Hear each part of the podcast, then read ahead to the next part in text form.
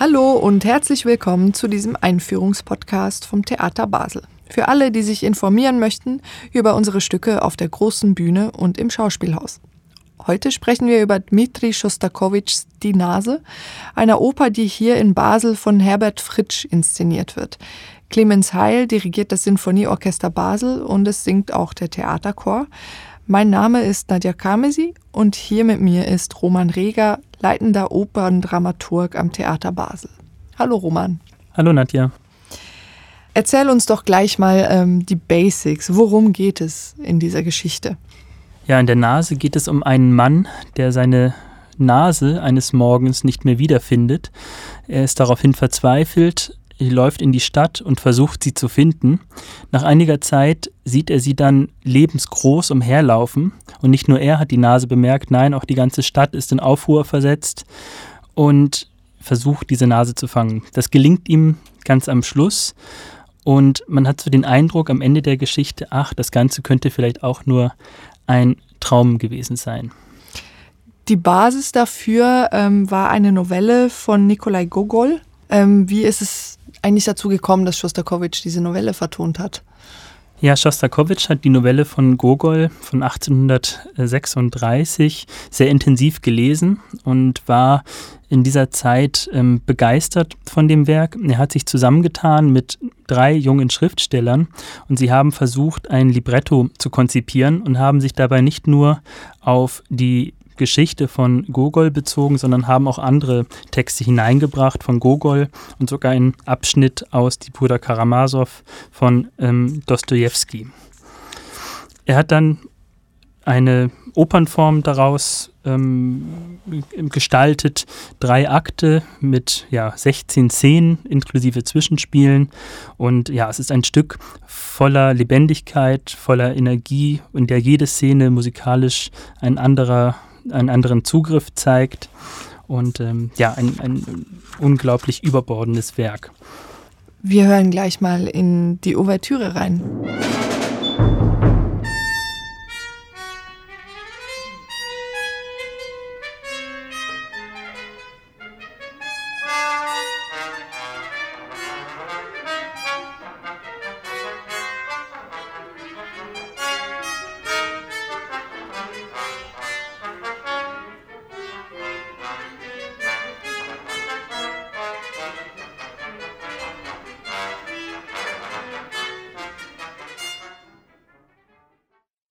Lass uns äh, mal darüber sprechen, was das eigentlich für eine Zeit war, in der die Nase erschienen ist oder uraufgeführt wurde. Ähm, also die Uraufführung war am 18. Januar 1930 und das Werk hat durchaus auch seine Zeit kommentiert.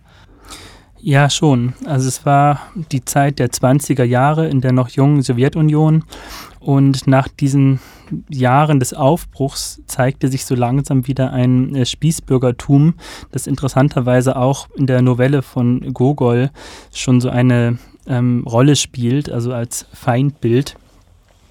Und Schostakowitsch hat sich ganz stark inspirieren lassen noch von diesem Aufbruchsgeist der frühen 20er Jahre. Er war zu Zeiten des, der Komposition 21 Jahre alt und hat sich viel beschäftigt mit zeitgenössischer Musik, auch aus den westlichen ähm, Ländern und hat sich beschäftigt mit der zeitgenössischen Literatur, der Kunst, die geprägt war von Künstlern wie Malevich und all diese Einflüsse, diese unterschiedlichsten Einflüsse, westlich wie auch in der russischen Avantgarde, haben sich in der Nase dann ähm, wiedergefunden.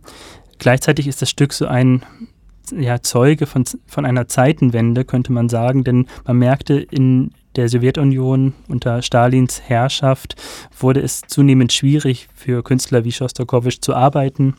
Und so hat die Nase nach der ersten Aufführungsserie, nach der Premiere, erstmal für ja, fast 40 Jahre keine neue Aufführung in der Sowjetunion erlebt. Was war denn das Problem äh, der sowjetischen Führer mit diesem Werk?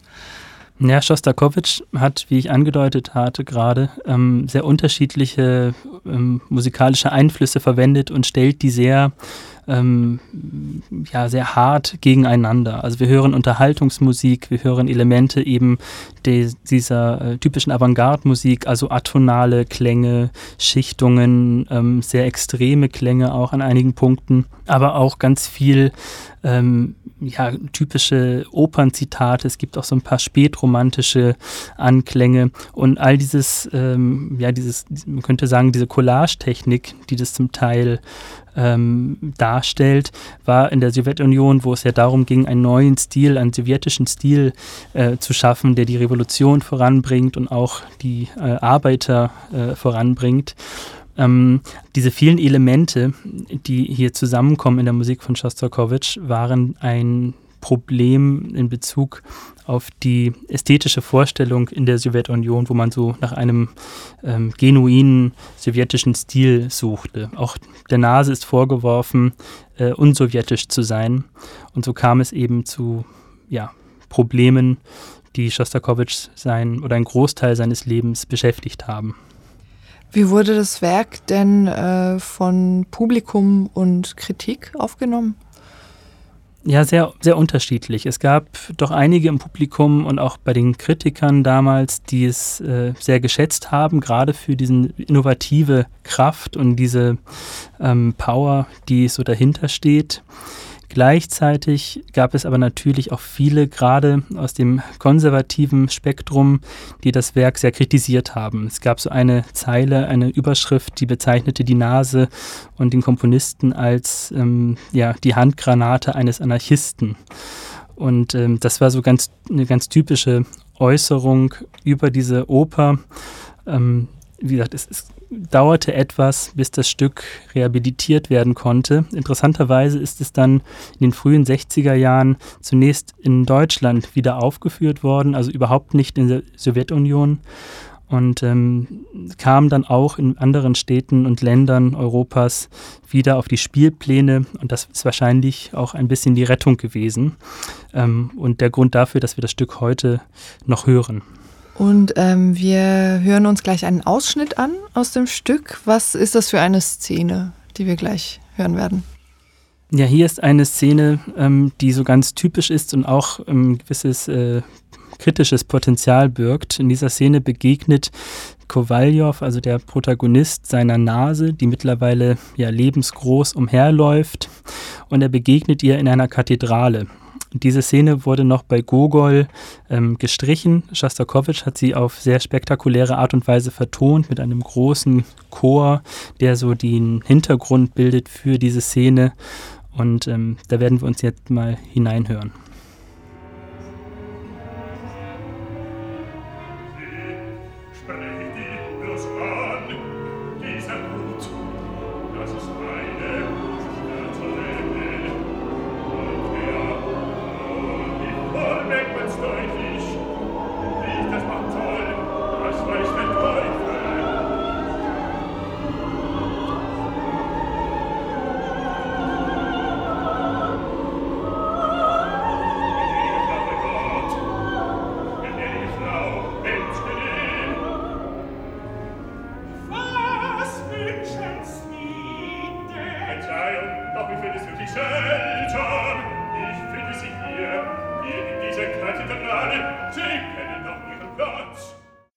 Nochmals zur Musik. Also du hast gerade schon gesagt, dass diese Oper in drei Akte aufgeteilt ist, was ja eigentlich sehr klassisch ist und gleichzeitig ein bisschen eben drüber hinweg täuscht, wie äh, untypisch und eigenwillig dieses Werk eigentlich ist. Was hatte denn Schostakowitsch mit dieser Oper vor? Ja, er hat sich orientiert gar nicht so sehr an einer klassischen Opernform, sondern an sehr zeitgenössischen Medien und Einflüssen. Er war in dieser Zeit Stummfilmpianist und man merkt in vielen Szenen, dass er sich durchaus an diesem Medium Film orientiert hat. Also wir haben so sehr harte szenische Schnitte, auch sehr harte unterschiedliche Stimmungen, die so nacheinander ähm, erklingen. Ich hatte bereits angesprochen, diese verschiedenen Elemente aus Unterhaltungsmusik. Wir hören äh, zum Beispiel ähm, so ganz äh, auch, auch folkloristische epische Klänge, also vier Balalaikas spielen in einer Szene. Ähm, wir hören aber auch so äh, sehr harte Märsche, wir hören ganz viele komplexe rhythmische Strukturen. Also wir merken, dass Schostakowitsch versucht hat, in dieser Oper diese, die, ja, viel, diesen Vielklang seiner Welt und seiner Erfahrung ähm, in dieses Stück hineinzubringen. Und das ist etwas, was äh, in der Oper zu dieser Zeit doch sehr neu war. Du hast ja die Handlung vorhin schon zusammengefasst und das ist ja eigentlich äh, total komisch und schräg. Also die Vorstellung, dass jetzt hier eine Nase durch die Gegend läuft, nur schon das, die Nase, nur das Wort an sich ist schon relativ lustig eigentlich. Ähm, war denn das auch eine Absicht? Also wollte Schostakowitsch unterhalten und lustig sein?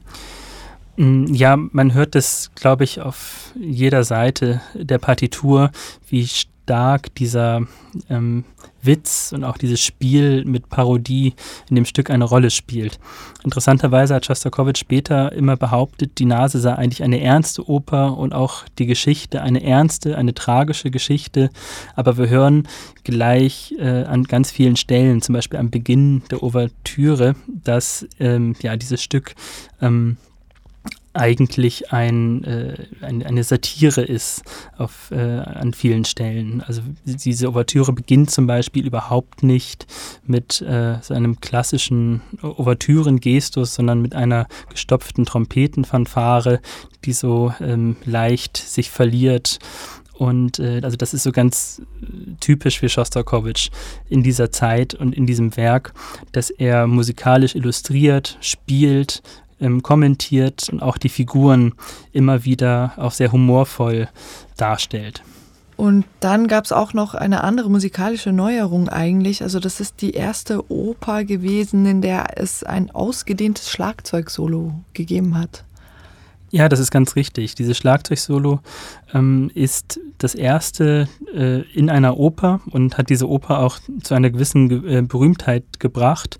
Dahinter steht natürlich einerseits dieser musikalische Ausdruckswille, ähm, ein solches, eine solche Form zu schreiben in der Oper. Gleichzeitig aber spiegelt sich hier auch so etwas der Geist der Zeit und des Werkes. Ähm, es geht in dem Stück ganz stark darum, dass alle Figuren ständig getrieben sind, gehetzt sind. Und man erkennt hierin auch die ähm, ja, die, die Gehetztheit, die Getriebenheit dieser ähm, industriellen Moderne der 20er Jahre. Das ist in vielen Werken, auch in der Kunst, ein großes Thema und Schostakowitsch hat es mit diesem Schlagzeug-Solo ganz fantastisch auf den Punkt gebracht.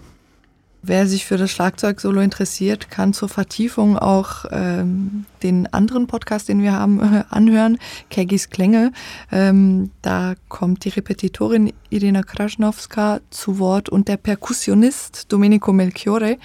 Was ähm, Irina auch erzählt, ist ähm, eben eine gewisse Parallele zwischen dem damaligen Film und wie diese Oper so Szenen aneinander reiht. Das hast du gerade auch schon erwähnt. Und da kommen wir vielleicht auch zum Regisseur und was er gemacht hat. Also das ist jetzt die zweite Oper von Herbert Fritsch hier auf der großen Bühne in Basel.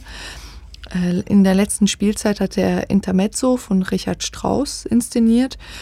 Und es gibt durchaus Parallelen zwischen diesen zwei Stücken und auch den Inszenierungen, die äh, Fritsch daraus gemacht hat. Kannst du uns etwas dazu erzählen? Ja, beide Stücke ähm, stammen aus den 1920er Jahren, also beschäftigen sich mit der Moderne und den Themen der Moderne. Ähm, Strauss ist natürlich ganz anders äh, als Komponist äh, zu, zu hören als äh, Schostakowitsch, aber trotzdem haben diese Stücke, ähm, die beide ja etwas Humorvolles haben, viel miteinander gemein. In der Nase geht es ja um diese herumirrende, herumlaufende Nase und den ihr folgenden äh, Protagonisten Kowaljow. Und Herbert Fritsch macht ähm, in seiner ganz typischen Art und Weise etwas, ähm, dass er den Slapstick und das Parodistische und das Spielerische dieser Oper betont. Also alles drückt sich aus über die Spiellust, über auch die sehr körperliche, artistische Spielweise der Darstellerinnen und Darsteller. Und das passt ähm, sehr wunderbar zu dieser Oper, die ja sehr viel über Rhythmus funktioniert und über so eine, wie wir gesagt hatten, äh, Getriebenheit funktioniert. Und ähm, gleichzeitig ist da natürlich auch die ähm, bereits angesprochene Nähe zum Film. Ja? Also auch Herbert Fritsch bezieht sich sehr stark auf den Stummfilm auch dieser Zeit. Er hat sich sehr viel auch mit diesem russischen Stummfilm der 20er Jahre unabhängig von der Nase beschäftigt. Und die Körperlichkeit der Darstellerin auf der Bühne, die entspricht doch irgendwie sehr dieser ähm, Idee von Schostakowitschs Musik. Interessanterweise war Schostakowitsch auch ein großer Anhänger des Theater Meyerholz und auch das hört man an ganz vielen Stellen. Und Herbert Fritsch ist natürlich auch ähm, sehr vertraut mit dieser antinaturalistischen, extremen Darstellungsweise, die er immer wieder sucht und einfordert. Und vielleicht zum Abschluss auch noch etwas zur Ästhetik, zum Visuellen. Was erwartet uns da auf Bühne und äh, an Kostümen? Ja, die Bühne ist ein äh, ineinander geschachtelter Raum, also wie so eine Matroschka, gleichzeitig ästhetisch ähm, sehr äh, erinnernd an den russischen Konstruktivismus, der ohnehin eine, eine große Rolle spielt für Herbert Fritsch. Ähm, die Kostüme beziehen sich auch stark auf diese, ja, dieses frühe 20. Jahrhundert in Russland. Wir sehen die Hierarchie der Gesellschaft, ähm, ein Gesellschaftsbild, das äh, an so Puppen erinnert die auf der Bühne sind. Und ähm, gleichzeitig hat die Ästhetik so eine, ja, eine wunderbare Mischung, wie ich finde, aus Albtraum, Komik ähm, und ja auch äh, grotesken ähm, Elementen. Ähm, eine wichtige äh, Geschichte ist in diesem Zusammenhang auch zu erwähnen, dass die Nase nicht wie klassischerweise so ein großes Nasenkostüm trägt, sondern die Figur, die von Hubert Wild gesungen wird und dargestellt wird, ist eine Frau, eine ähm, in dann verschiedenen ähm, Kostümen auftretende Frau und wird für diesen Kowaljow zu einem, ja, zu einem merkwürdigen äh, Gegenpart. Und äh, also da kann man sich, glaube ich, sehr darauf freuen, ähm, die Nase hier in einer sehr anderen Gestalt zu sehen und zu hören. Vielen Dank für diese Einführung. Vielen Dank. Die Produktion Die Nase können Sie in dieser Spielzeit noch bis Ende März auf der großen Bühne sehen. Mehr Infos und Tickets gibt's auf unserer Webseite www.theater-basel.ch.